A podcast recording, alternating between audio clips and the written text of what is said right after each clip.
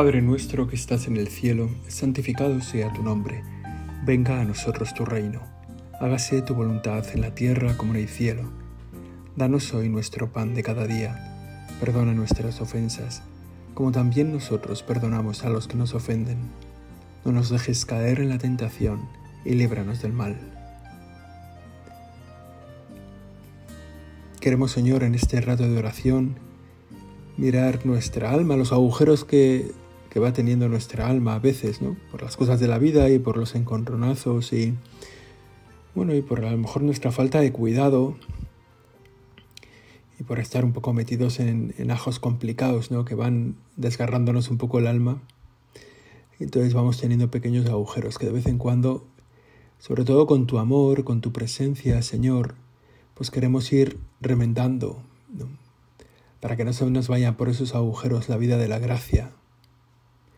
Queremos mirar ahora nuestro corazón poniéndolo al rasluz de tu corazón, al rasluz de tu vida, Señor, para que se haga visible tan fácil esos agujeros que tenemos. Que a veces en los repliegues de nuestra alma no vemos que, que tenemos agujeros pero que extendiéndola un poco y poniéndola al rasluz de, tú, de quien eres tú, Señor, pues entonces se ven esos agujeros. ¿no? Y un agujero por ahí que se nos escapa la gracia y que nos va agriando por dentro, que, nos, que va como agriando nuestro interior hasta sacarte de nosotros mismos, es el pecado de la envidia es uno de los agujeros frecuentes en nuestra alma, es uno de los pecados capitales. Con lo cual todo el que tiene cabeza tiene este pecado capital de un modo u otro, ¿no? O por lo menos lo tiene en la lista de las cosas que tiene que perseguir, el pecado de la envidia. Y que consiste la envidia y que la experimentamos tantas veces en la alegría por el mal ajeno. Ese, esa pequeña sonrisa que aflora en nuestros labios cuando alguien que nos cae mal, las cosas le van mal. Y esa, esa pequeña sonrisa que a veces es un, un grito de alegría, que a veces es un ya era hora que te fuera mal. Bueno, y que, y que es pues relativamente frecuente. El esfuerzo de limpiar los enemigos de nuestra alma, los enemigos de nuestra vida, Señor, es agotador. Qué envidia tengo, Señor, no de una cosa mala, sino de una cosa buena que tú tienes, que es que a todos nos llamas amigos, que en el deseo de tu corazón está el que somos todos amigos tuyos. Da igual lo que te hayamos hecho, da igual lo que nos hayamos alejado de ti o lo que, lo que hayamos hecho a los demás, es esa expresión de amigo con el que nos tratas tantas veces y que nosotros pues, pues no la podemos decir con todo el mundo, pues porque nos cuesta querer a todo el mundo lo mismo, ¿no? Y eso quería pedirte ahora también en este punto de, de nuestra oración al comenzar. Señor, danos un corazón como el tuyo. Danos un corazón que pueda querer a todo el mundo, un corazón en el, que, en el que todo el mundo tenga un sitio. Danos un corazón grande para amar, como dice la canción, ¿no? Y que todas las personas, a todos podamos llamar amigos. Tengo una persona que conozco que me parece que es, que es una gran persona y que a la gente le llama amigo. Y a mí siempre me impresiona, ¿no? Gente que a lo mejor le acaban de presentar o gente a la que no conoce se cruza por la calle o tal y se dirigen a él y él suele contestar, ¿cómo estás amigo? Gracias amigo. Buen día amigo. Y, me parece que se crea un lazo de cercanía y tengo la impresión de que lo dice con el corazón, que cuando a uno le dice amigo, le dice con el corazón amigo.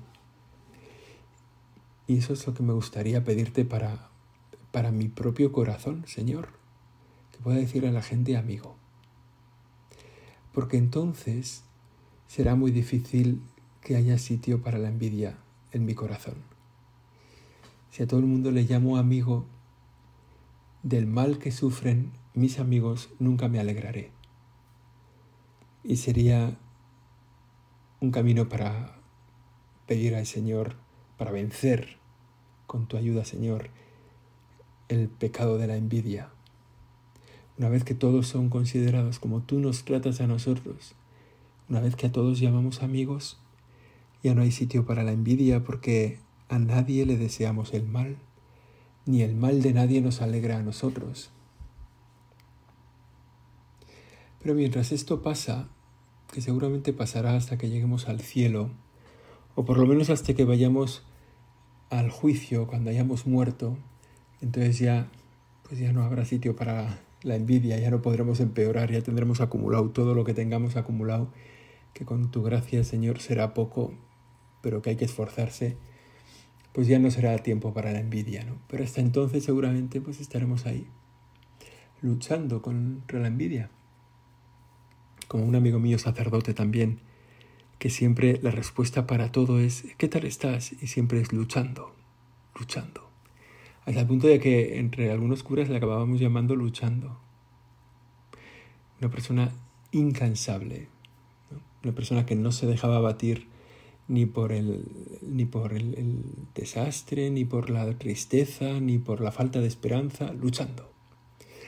Bueno, pues hasta entonces estaremos nosotros luchando luchando con la envidia que se nos pega porque a este no lo consideramos del todo amigo y las cosas que le van mal pues nos alegran. Es, es un poco terrible este pecado de la envidia porque los otros pecados capitales de algún modo nos, nos, traen algo, ¿no? Nos conceden algo.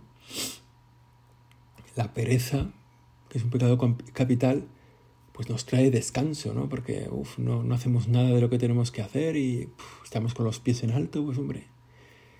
¿no? La gula nos trae algo, ¿no? La satisfacción ahí de un placer que queremos. A lo mejor la lujuria, ¿no?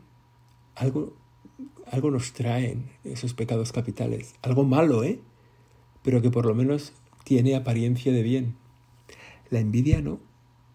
La envidia no, no, es, no nos trae nada bueno. La envidia es un corroernos por dentro, una especie de, de carcoma de nuestra alma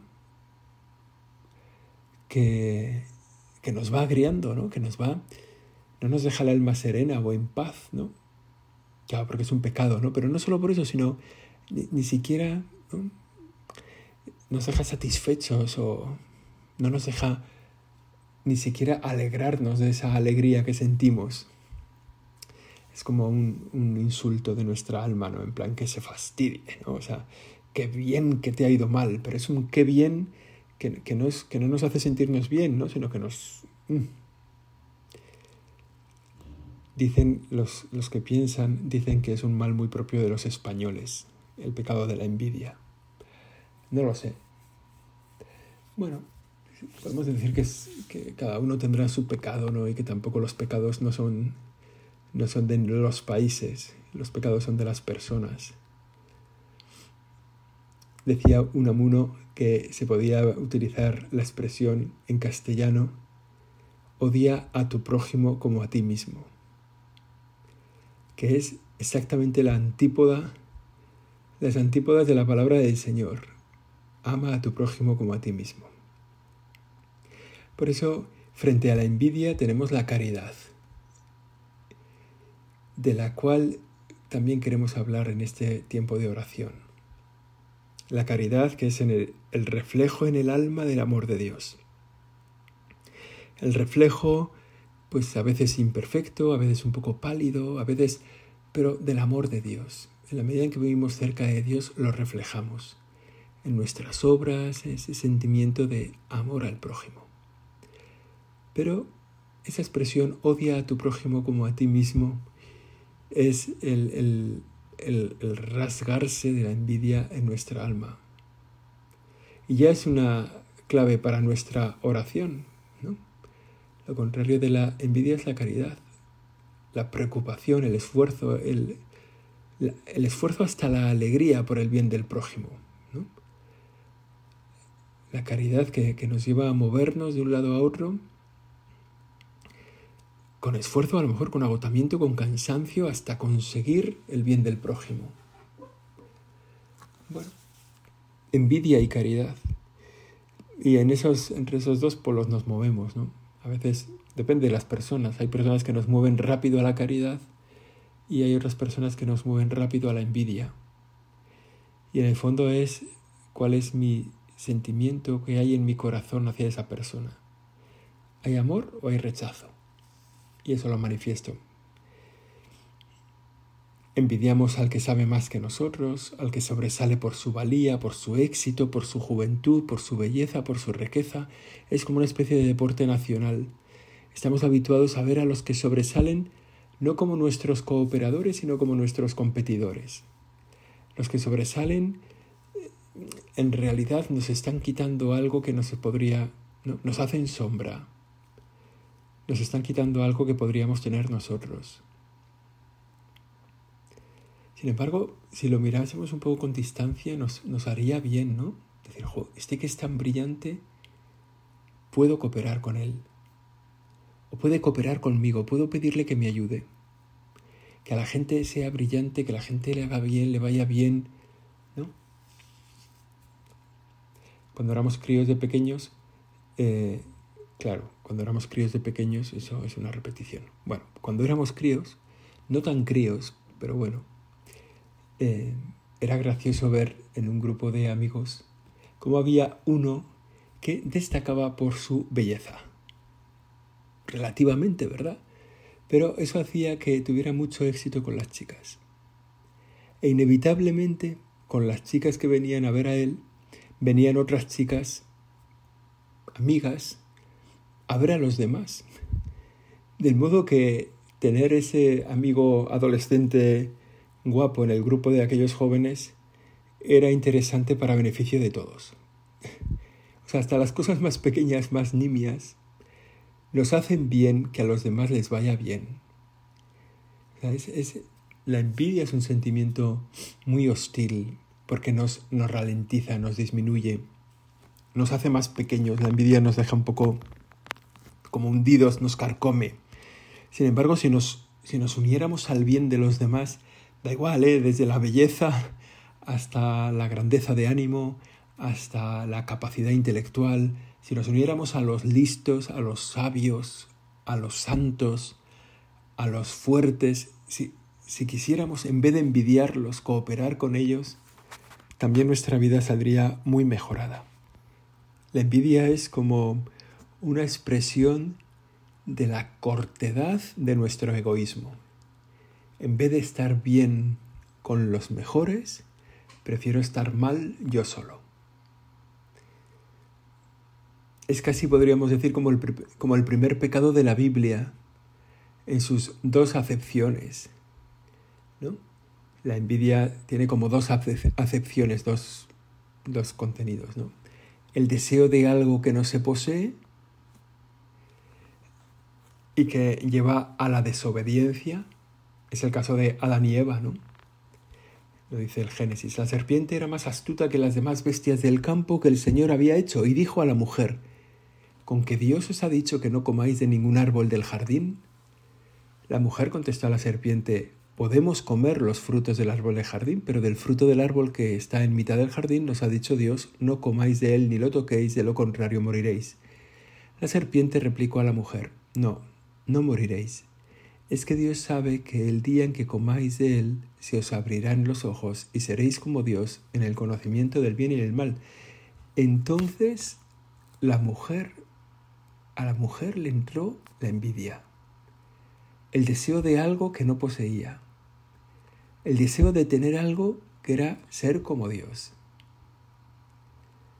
La mujer se dio cuenta de que el árbol era bueno de comer, atrayente a los ojos, deseable para lograr inteligencia.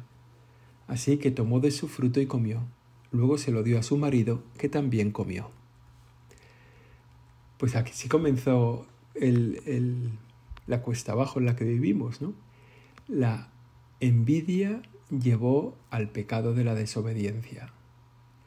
El deseo de ser, ¿no? El deseo de ser como Dios le llevó a Adán y Eva, a los dos, a desobedecerte, Señor. Cuánto daño nos ha hecho aquella desobediencia. Y sin embargo, con poquito que conozcamos nuestra alma, nos damos cuenta de que nosotros no habríamos comido la manzana del árbol, nos habríamos comido el árbol entero. Poquita serpiente habría hecho falta para que nosotros, con lo débiles que somos, no, hubiéramos arramblado con todo el árbol, con las ramas, con las hojas, con las manzanas, con todo lo que tuviera. No tenía manzanas, ¿eh? pero da igual. La envidia nos lleva siempre a otros pecados. Si la dejamos crecer, crece dentro de nosotros. Se, se, apodera de nuestra alma y nos lleva al odio, nos lleva al, resentimiento, nos lleva al robo, nos lleva al asesinato. Por eso hay que tener un ojo puesto sobre las cosas que envidiamos. Hay que tener una mirada, eso te pedimos ahora, Señor, luz en nuestro corazón para darnos cuenta de las cosas que envidiamos. Estar atentos a que no crezca, a que no tome posesión de nuestra alma, a que no nos lleve a obrar, ¿no? Mantener a lo mejor la envidia como mucho en el nivel del deseo, del deseo, pero no que no dé el siguiente paso, ¿no? De Basta con salirse del eje y contemplar al otro como una persona que me puede ayudar, que puede dar la mejor versión de mí misma, ¿no? que puede hacer que yo dé la mejor versión de mí mismo. El otro me ayuda a ser mejor. Pero la envidia es también la otra versión de la envidia, ¿no? La otra definición, la otra acepción de la envidia es también el pecado de Caín frente a Abel, su hermano. En esa acepción de tristeza o pesar por el bien ajeno del desear, del seréis como dioses, la envidia de querer ser como dioses, o la envidia como tristeza por el bien ajeno, tristeza porque a los, a los demás les vaya bien. También lo cuenta la Biblia en el Génesis. Esta segunda versión de la envidia es casi el segundo pecado, ¿no? Adán conoció a Eva, su mujer, que concibió y dio a luz a Caín. Y ella dijo, he adquirido un hombre con la, he adquirido un hombre con la ayuda del Señor. Después dio a luz a Abel, su hermano. Abel era pastor de ovejas. Caín cultivaba el suelo. Pasado un tiempo, Caín ofreció al Señor dones de los frutos del suelo. También Abel ofreció las primicias y la grasa de sus ovejas. El Señor se fijó en Abel y en su ofrenda, pero no se fijó en Caín ni en su ofrenda. Caín se enfureció y andaba abatido. Tenía tristeza por el bien ajeno. Qué bien le va a mi hermano Abel, que ha ofrecido un sacrificio y Dios se lo ha aceptado. Y mi sacrificio no lo ha aceptado. Y esto nos pasa muchas veces. Muchas veces sentimos como que Dios escucha a otros y a nosotros no nos escucha. Sentimos como que tú, Señor, tienes oído selectivo o que tienes también tus beneficiados. O que hay gente que siempre la tienes de cara. Y a nosotros a veces, y nos fastidia, ¿no? Que a la gente le encajen todas las cosas y a nosotros no. Nos pasa como a Caín, que andaba enfurecido y abatido. El Señor dijo a Caín, ¿por qué te enfureces y andas abatido? ¿No estarías animado si obraras bien? Pero si no obras bien, el pecado acecha la puerta y te codicia, aunque tú podrás dominarlo. Caín dijo a su hermano, Abel, Caín dijo a su hermano Abel, vamos al campo. Y cuando estaban en el campo, Caín atacó a su hermano Abel y lo mató. Como pasó en el pecado de Adán y Eva, que de la envidia pasaron al pecado de desobediencia, en este caso de la envidia de Caín, pasaron, pasó al asesinato de Abel. Bueno, es habitual en nuestra vida desde el comienzo de la humanidad, que refleja la Sagrada Escritura, como el pecado de la envidia va destruyendo nuestra alma. Nos recuerda también la Escritura, ¿no? Como aquel cristiano, por eso también se da en nuestra vida entre los cristianos aquel cristiano que envidiaba el poder que tenían los apóstoles para, con la imposición de manos, conceder el Espíritu Santo. Y entonces se, se enfada, siente envidia y les ofrece dinero. Al ver Simón que por la imposición de manos de los apóstoles se, se confería el Espíritu Santo, les ofreció dinero. Dadme también a mí ese poder, para que cualquiera a quien yo imponga las manos reciba el Espíritu Santo. Pero Pedro le respondió, que tu dinero vaya contigo a la perdición, por pensar que con dinero se puede conseguir el don de Dios. No tienes parte ni herencia alguna en esta empresa porque tu corazón no es recto ante Dios. Por tanto, arrepiéntete de esa iniquidad, de esa iniquidad y suplica al Señor para ver si te perdona ese pensamiento de tu corazón. El pecado de Simón que ha acabado siendo lo que llamamos la simonía, el deseo de comprar beneficios espirituales a base de dinero, que ha hecho tanto daño en la historia de la Iglesia y que nos puede pasar a nosotros, ¿no? Bueno, la, envidia tiene ese pecado de la envidia tiene un importante, bueno, se puede encontrar también en la literatura muy fácilmente. Dice el purgatorio de Dante, en el purgatorio de Dante a los envidiosos se les cosían los ojos para que no disfrutaran viendo la desgracia ajena. Me parece bastante brillante, ¿no? La gente que disfruta con el mal de los demás, pues claro, si van al infierno van a disfrutar. Con lo cual en el infierno se les cosen los ojos, decía Dante, para que no puedan disfrutar, para que no puedan seguir teniendo la envidia. Bueno, también lo, cita el Quijote y bueno, hay en, muchísimas partes la envidia. Ese pequeño agujero de nuestra alma que parece que a nadie hace mal, porque muchas veces la envidia es muy, muy de callarse, ¿eh? o sea, es un sentimiento muy personal que, que no solemos hacer público porque realmente es negativo en sí mismo, ¿no? que está dentro de nosotros, pero es ese pequeño agujero por el cual perdemos la vida de la gracia. Y al otro lado tenemos la caridad. Justo enfrente tenemos la caridad. El himno que sale en Corintios 13. Si, hablaras la si hablara la lengua de los hombres y de los ángeles, pero no tengo amor, no sería más que un metal que resuena o un címbalo que aturde. Si tuviera el don de profecía y conociera todos los secretos y todo el saber, si tuviera fe como para mover montañas, pero no tengo amor, no sería nada. Si repartiera todos mis bienes entre los necesitados y entregara mi cuerpo a las llamas, pero no tengo amor, de nada me serviría.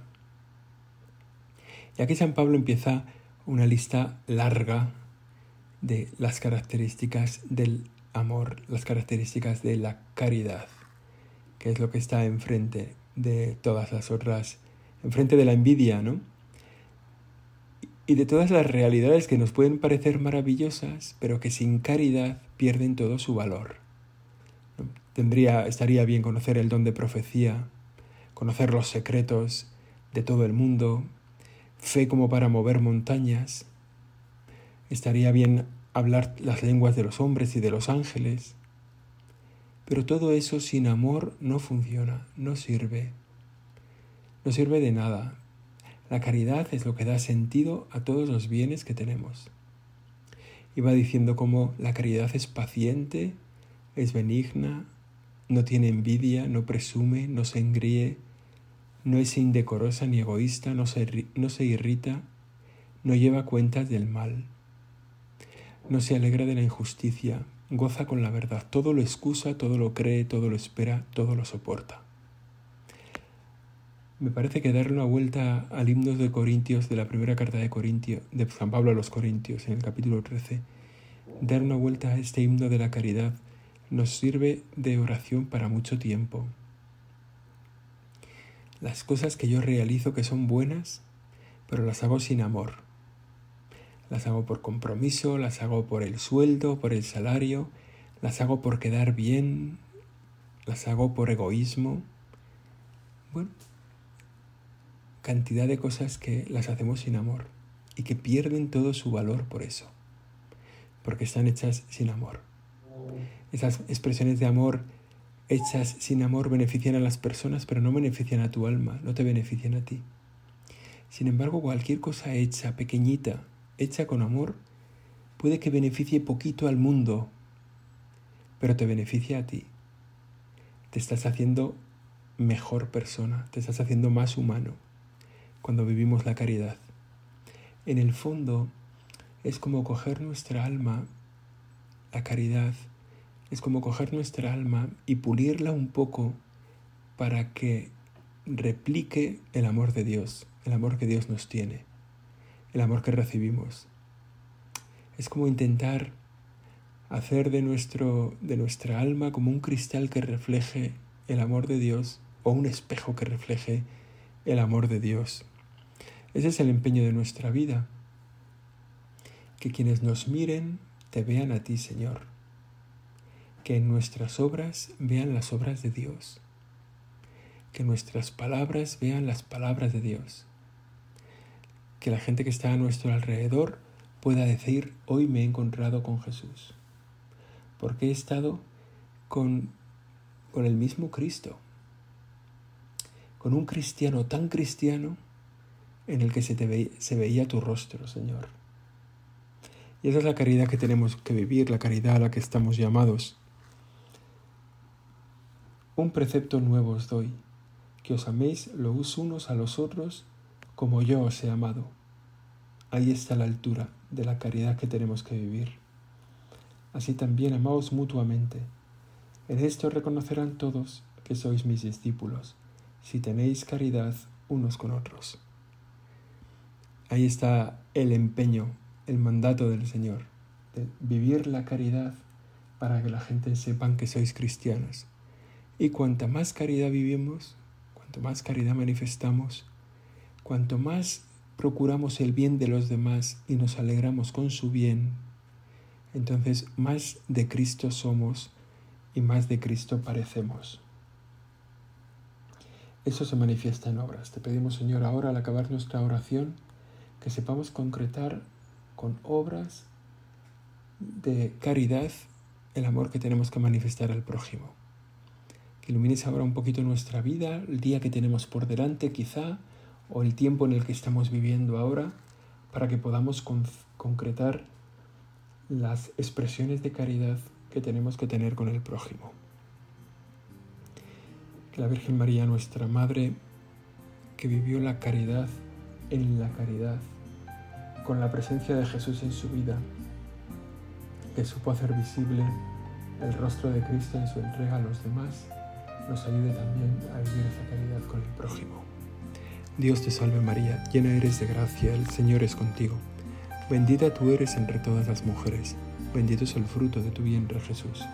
Santa María, Madre de Dios, ruega por nosotros pecadores, ahora y en la hora de nuestra muerte. Amen.